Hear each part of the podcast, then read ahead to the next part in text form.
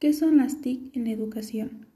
Las nuevas tecnologías aplicadas a la educación mejoran el proceso de enseñanza y aprendizaje y también la gestión de los centros educativos. Las TIC deben ser utilizadas como un recurso de apoyo, de material y también para la consecución y progreso de las competencias. El uso de estas no debe ser una acción paralela al proceso de la enseñanza, sino debe ser incorporada.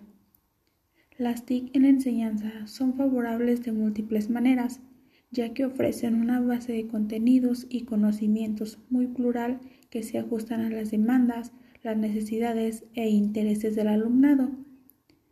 El uso de las TIC en el aula debe estar adecuado en una serie de aspectos para asegurar un uso favorable. Esto debe ser apto para las capacidades del alumnado y sus conocimientos sobre la tecnología.